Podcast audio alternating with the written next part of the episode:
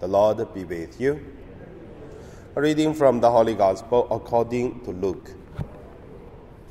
As Jesus and his disciples were going along the road, someone said to him, I will follow you wherever you go. And Jesus said to him, Foxes have holes, and the birds of the air have nets, but the Son of Man has nowhere to lay his head. To another, Jesus said, Follow me. But he said, Lord, first let me go and bury my father.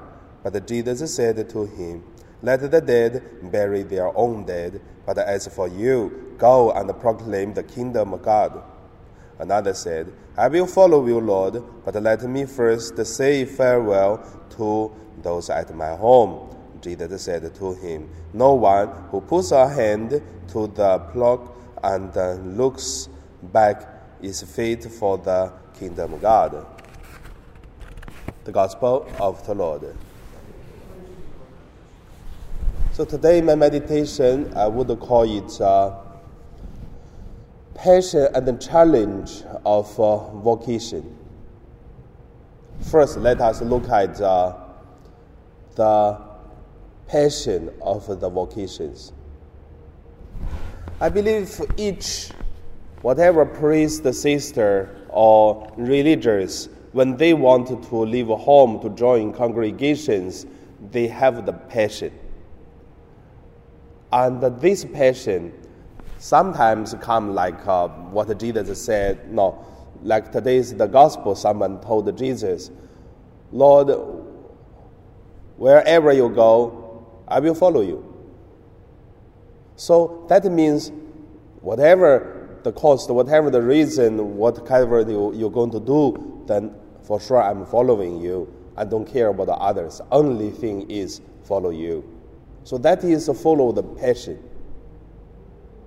And also, if you're going to ask some priest or sister, and why do you want to become a, a priest or sister, I believe that's used to have many beautiful stories and reasons. But also, I would say sometimes the people give uh, the reasons, it is quite mature reasons already. But when talk about the original reasons, probably many times is very, very childlike. So, for example, I remember some of our some of our companions and then talk about their reason want to become a priest. So one of the mates, and then he said, only one thing, he doesn't want to cook because the priest doesn't need to cook in his parish, and then he want to become priest, so that's never cook for his whole life. That's his, his uh, only way. But once he going to talk about uh, other reason, yeah, is normally, not one reason. Another reason he also see, I look at the parish priest is very lazy. So my passion, my vocation is I want to become the priest, do something for the church. I think that's his passion. So for him, I believe is first you eat, then you have to work. You cannot just eat and do nothing. Then that's his passion. Another priest, and then he said, he want to become priest. It is because he saw the priest start to do mission that uh, the people who really blame him that he's not smart enough. He think he has uh, the talent, got the talent, and then he want to do more. And then he said, I can do something. I know I can do something. And for the church. And then he joined the seminary. And that's his passion. He want to do something. However, whatever the passion is, I believe there are a passion everyone.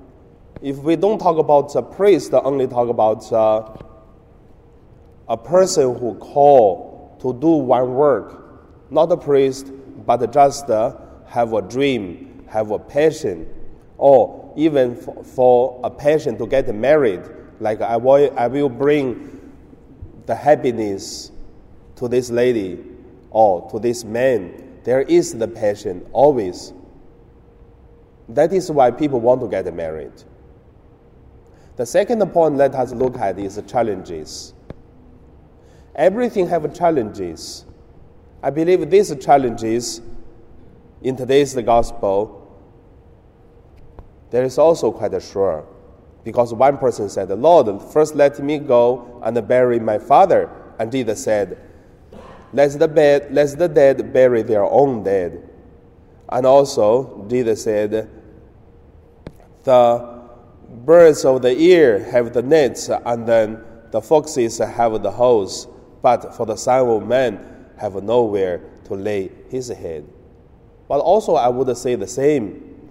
Once you become priest, sister, you will see you want to do something, maybe people not appreciate.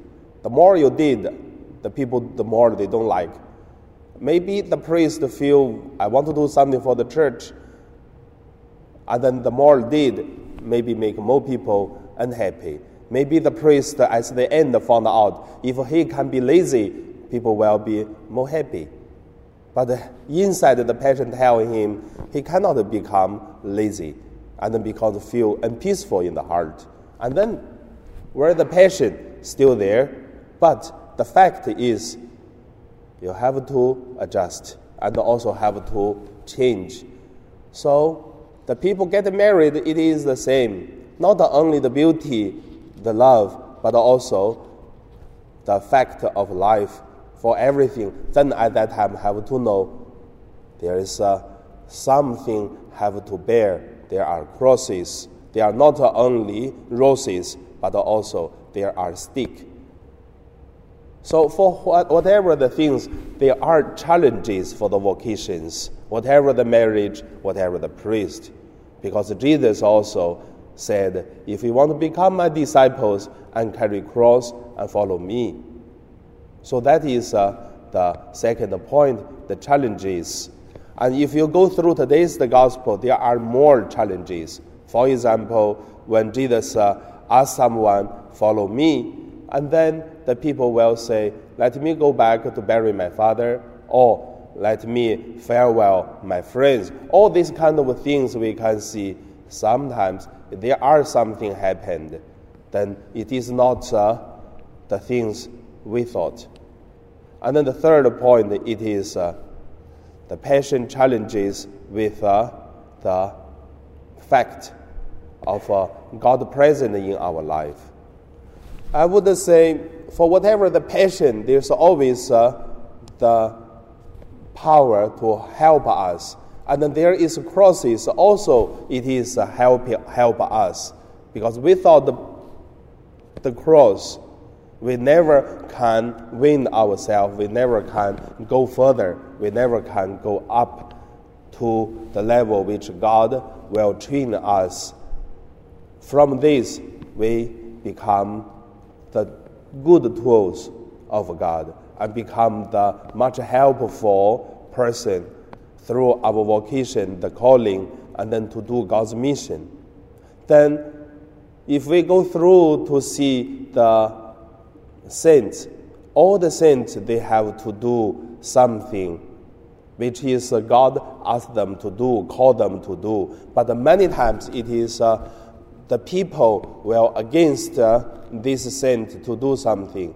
At the end, we know it is uh, God's will. But it doesn't mean more people say which is correct, because many people they do it as for at the cross for the saint. So as a holy person, have to conquer that the passion is helpful, but many times the passion also is too simple. And the challenges is suffer, but many times also challenges have to be conquered, and then that will be the fruits, and that will be the holiness come. So, like uh, the people follow Jesus today, we look at our life, follow Jesus, and to live out our holiness. And now we pray.